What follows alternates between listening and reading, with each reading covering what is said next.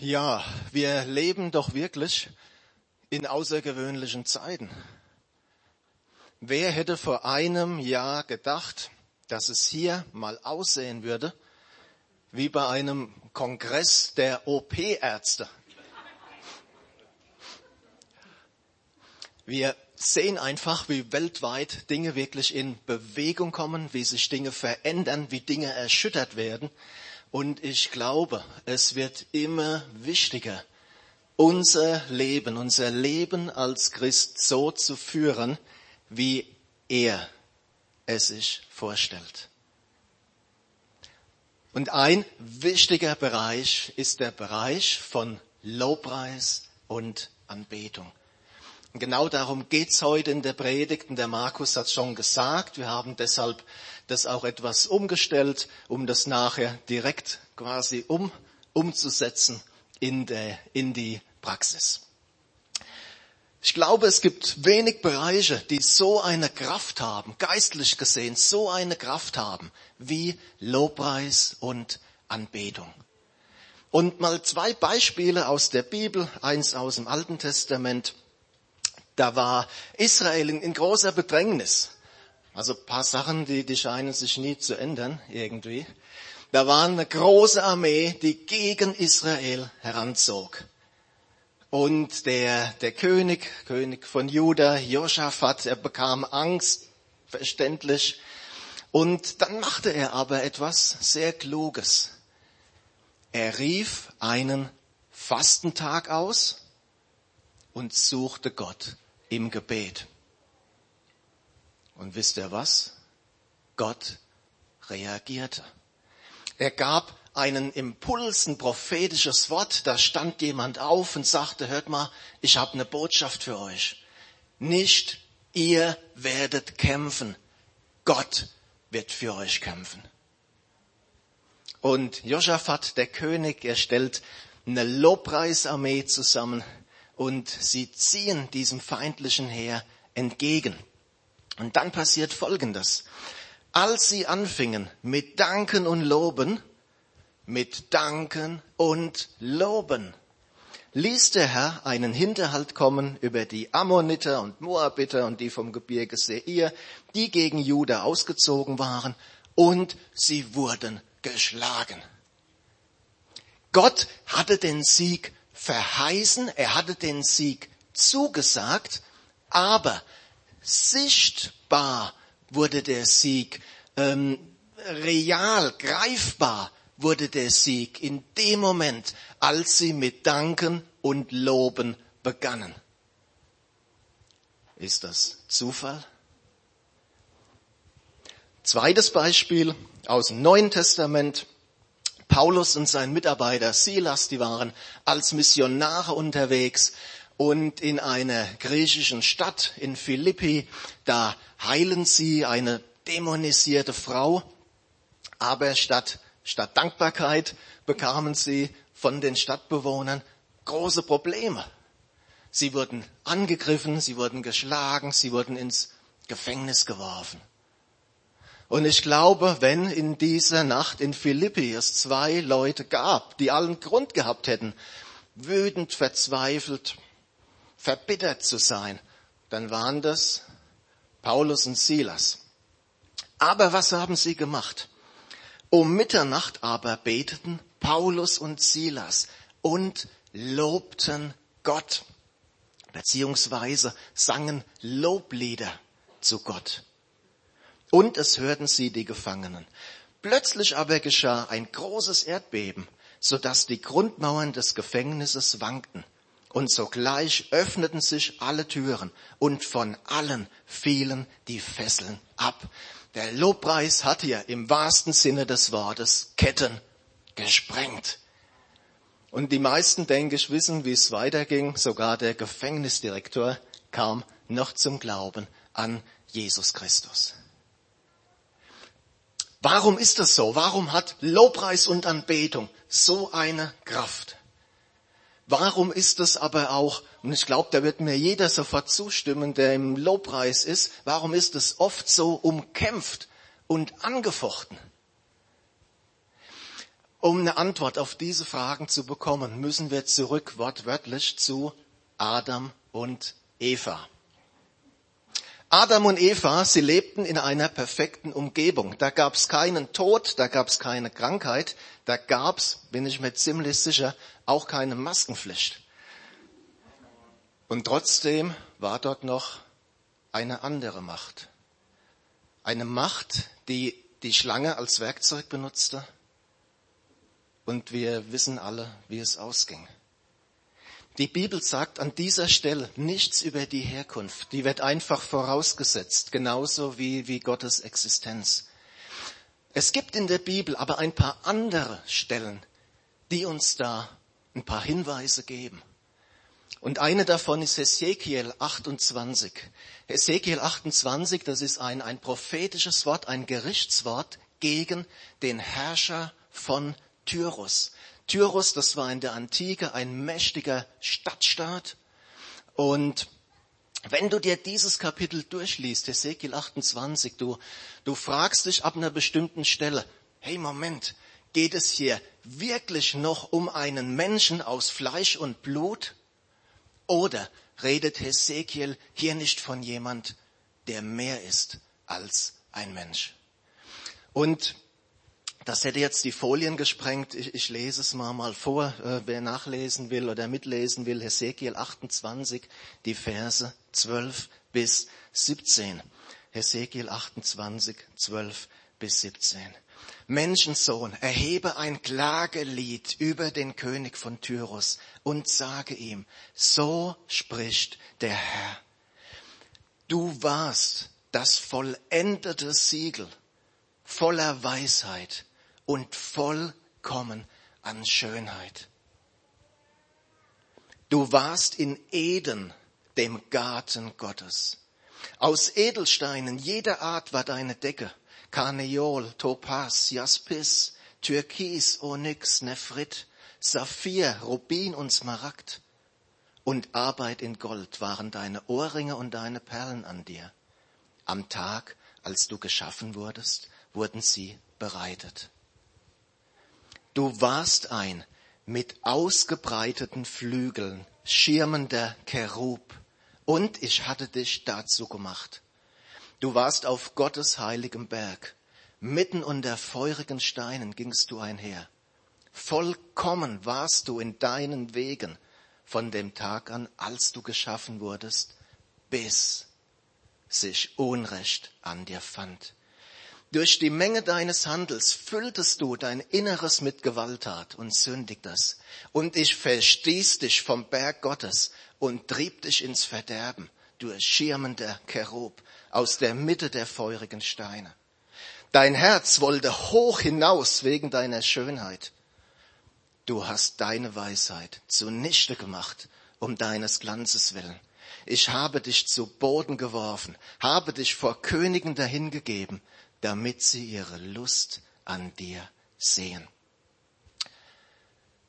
Hesekiel beschreibt hier offensichtlich die geistliche Macht, die hinter dem menschlichen Herrscher von Tyrus stand. Satan selbst. Offensichtlich war Satan ursprünglich ein Cherub, also eines der höchsten Engelwesen. Aber er erhob sich gegen Gott, er rebellierte gegen Gott und wurde gestürzt. Interessant in diesem Text sind zwei hebräische Wörter, die hier, das ist die Elberfelder Übersetzung, mit Ohrringe und Perlen wiedergegeben werden. Diese beiden hebräischen Wörter können aber auch bedeuten Tamburine und Flöten. Und für diese Übersetzung entscheidet sich Schlachter, die Schlachterbibel, und so heißt dann dieser Vers 13, Deine kunstvoll hergestellten Tamburine und Flöten waren bei dir. Am Tag deiner Erschaffung wurden sie bereitet. Und diese Stelle und ein, ein Paralleltext, der ganz ähnlich ist aus Jesaja 14, hat Ausleger zu dem Gedanken gebracht, dass Satan im Himmel ursprünglich für den Lobpreis verantwortlich war. Dass Satan ursprünglich für den Lobpreis verantwortlich war. Das ist eine Auslegung, die ich zu 100 Prozent nachvollziehen kann. Satan hasst Lobpreis und Anbetung. Er hasst das. Beziehungsweise er will es für sich selbst. Als er Jesus versuchte, was war einer der Punkte, die er sagte? Er sagte, dies alles will ich dir geben, wenn du niederfällst und mich anbetest. Und was hat Jesus gesagt? Weg mit dir, Satan. Es steht geschrieben, sollst anbeten den Herrn, deinen Gott, alleine. Und wir sehen hier eine ganz wichtige Sache. Wir sehen hier, dass der Satan die Anbetung will, die alleine Gott zukommt. Der Teufel will die Anbetung, die alleine Gott zukommt. Und ich will jetzt hier niemandem zu nahe treten, auch niemanden beleidigen, aber ich sage ganz klar, wir alle beten etwas an in unserem Leben. Bei dem einen ist es vielleicht das Geld, beim anderen die Sexualität, beim anderen der berufliche Erfolg. In letzter Konsequenz müssen wir uns immer entscheiden, wem geben wir unsere Anbetung. Und das führt natürlich zu einer wichtigen Frage. Was ist denn Anbetung überhaupt? Ich habe bislang Lobpreis und Anbetung synonym benutzt. Aber ist es wirklich das Gleiche? Ist es wirklich dasselbe? Von Urtext der Bibel her können wir diese Frage mit einem ganz klaren Nein beantworten. Im Alten und auch im Neuen Testament werden für Loben und Anbeten konsequent unterschiedliche Wörter verwendet. Und nur mal zwei Beispiele, damit es nicht zu kompliziert und, und zu langwierig wird. Eines der, der Worte im, im Neuen Testament für Loben ist Aineo. Aineo. Und ich fand eine Definition in einem Lexikon, die fand ich so, so toll. Ähm, das wird erklärt mit to speak of the excellence of a person, object or event. Also von der Exzellenz, von der Güte, von der Vortrefflichkeit einer Person zu reden. Und das finden wir auch bei, bei anderen Wörtern im Griechischen wie Eulogeo, Doxao oder auch im Alten Testament bei dem Halal. Also die, die Idee dahinter ist, Gutes über Gott zu reden, über Gottes gute Eigenschaften zu sprechen, sich daran zu freuen, Gott groß zu machen. Das ist der biblische Gedanke, das biblische Prinzip von Lobpreis. Anbeten. Hier steht im Neuen Testament in der Regel das Wort proskineo. Proskineo und das heißt vor jemandem zu Boden fallen, vor jemandes Füße fallen als Zeichen der Achtung, der Verehrung. Hat übrigens als Proskinese Eingang in die deutsche Sprache gefunden. Äh, Google mal nach. Proskinese als Beschreibung für so diese asiatischen Hofrituale zum Beispiel äh, gibt's auch im, im Deutschen. In der Anbetung erklären wir, dass Gott, der Herr, über unser Leben ist. Wir erkennen seine Herrschaft an über unser Leben und geben uns ihm hin. Also ganz einfach erklärt, manche mögen das ja gerne so so so einem Merksatz, so, so ganz griffig, ja. Im Lobpreis machen wir Gott groß und in der Anbetung machen wir uns vor Gott klein. Ja, ganz, ganz einfach. Jesus sagte im Gespräch mit der Samariterin am Jakobsbrunnen, es kommt aber die Stunde und ist jetzt, da die wahren Anbeter den Vater in Geist und Wahrheit anbeten werden. Denn auch der Vater sucht solche als seine Anbeter. Gott ist Geist und die ihn anbeten, müssen in Geist und Wahrheit anbeten. Also wahre Anbetung muss in Geist und Wahrheit geschehen. Es gibt wenige Dinge, die wir Gott geben können. Anbetung ist eine davon. Jesus sagt, der Vater sucht es, der Vater sucht Anbeter.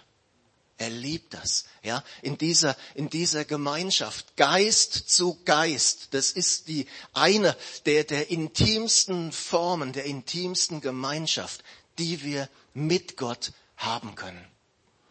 Und in die Anbetung, da, da müssen wir in der Regel ein Stück weit reinkommen. Ja, danken und loben, das ist meist aus dem Stegreif möglich. In die Anbetung müssen wir oft reinkommen.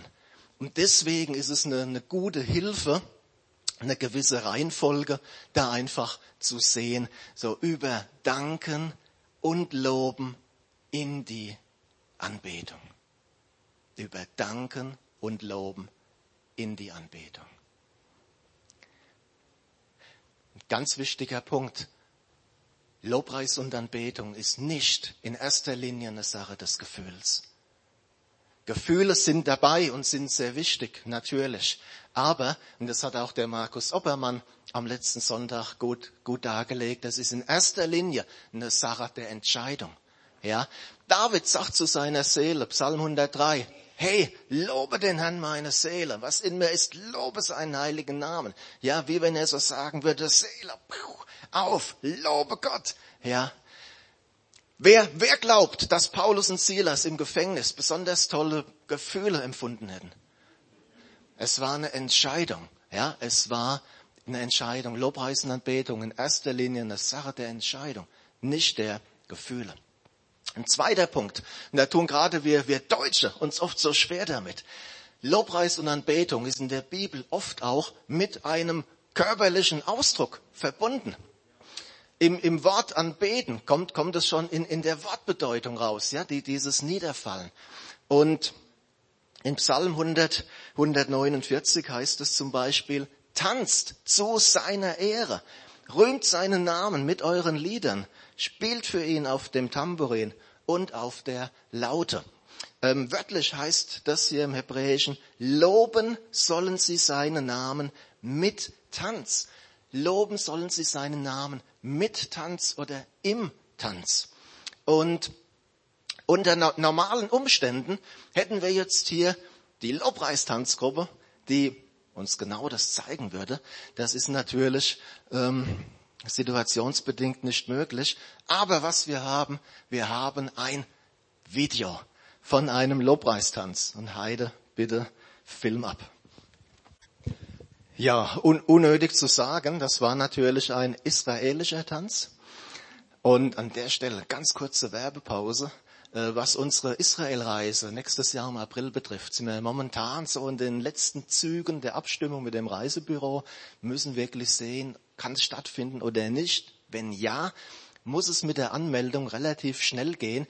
Deswegen, wer Interesse hat, sagt, ja, vielleicht könnte was sein, kommt nach dem Gottesdienst einfach auf mich zu. Okay. Ja, Lobpreis und Anbetung. Ich glaube, der, der allerwichtigste Punkt ist unsere innere Haltung und Einstellung. Und wisst ihr, wir, wir kommen jeden Sonntag hierher. Ja, da ist dann die, die Begrüßung, dann der Lobpreisteil, dann die Predigt. Und da ist eine Gefahr, und da rede ich zu mir genauso. Da ist eine Gefahr, dass das sehr schnell zu einem Ritual wird, zu einem Programm wird. Ja, und das wäre, das wäre schade. Was sich auch nicht so besonders gut mit Lobpreisen Anbetung verträgt, ist Sünde. Und ich rede jetzt nicht, dass wir perfekt wären, nie Fehler machen würden. Nein, darum geht's nicht. Also ich brauche in der Regel jeden Tag Gottes Vergebung. Aber wenn wir was falsch gemacht haben, dann lasst uns zu ihm hingehen, ihm's bekennen und uns dann davon auch abwenden. Es wird damit nicht spielen. Gott ist die Liebe. Gott sei Dank. Aber er ist auch Heiligkeit und Gerechtigkeit. Jesus hat gesagt, wenn ihr mich liebt, werdet ihr meine Gebote halten. Klare Aussage, ja, verstehst du? Wir, wir dürfen nie das eine gegen das andere ausspielen. Ein Extrem, e-, egal in welche Richtung, in die eine oder in die andere Richtung, wäre immer verkehrt. Müssen immer beides, beides sehen, beides im Blick haben. Gott sagte an einer Stelle über Israel, dieses Volk ehrt mich mit den Lippen, aber ihr Herz ist weit entfernt von mir. Und das soll nicht sein. Und wir wollen jetzt in eine intensive, kurze, aber intensive Zeit des Lobpreises und der Anbetung gehen. Und ich lade dich und mich wirklich ein, mit ganzem Herzen dabei zu sein. Ja, mit ganzem Herzen dabei zu sein. Aber nicht nur hier die nächsten, die nächste Zeit, sondern Lobpreis und Anbetung zu einem Lebensstil zu machen. Es zu deinem Lebensstil zu machen. Gott liebt Lobpreis und Anbetung. Und es wird eines der Dinge sein, die uns durch die kommenden Zeiten hindurchtragen werden. Was die Bibel angekündigt hat, wird geschehen, so sicher wie ihr mich hier vorne stehen seht. Und Lobpreis und Anbetung wird eines der Dinge sein, die uns durch diese Zeit hindurchtragen wird. Und wisst ihr, wenn wir das machen, dann sind wir genau in Gottes gutem Plan, den er hat für uns und für die ganze Welt. Denn das dürfen wir auch wissen. Egal was passiert, Gott ist und bleibt in Kontrolle. Und er hat das letzte Wort. Und er hat ein, ein wunderbares Ziel. Ein wunderbares Ziel. Und in der Offenbarung heißt es, wer sollte dich nicht fürchten, Herr? Und deinen Namen preisen. Denn du allein bist heilig. Denn alle Völker werden kommen und vor dir anbeten. Denn deine gerechten Taten sind offenbar geworden. Amen.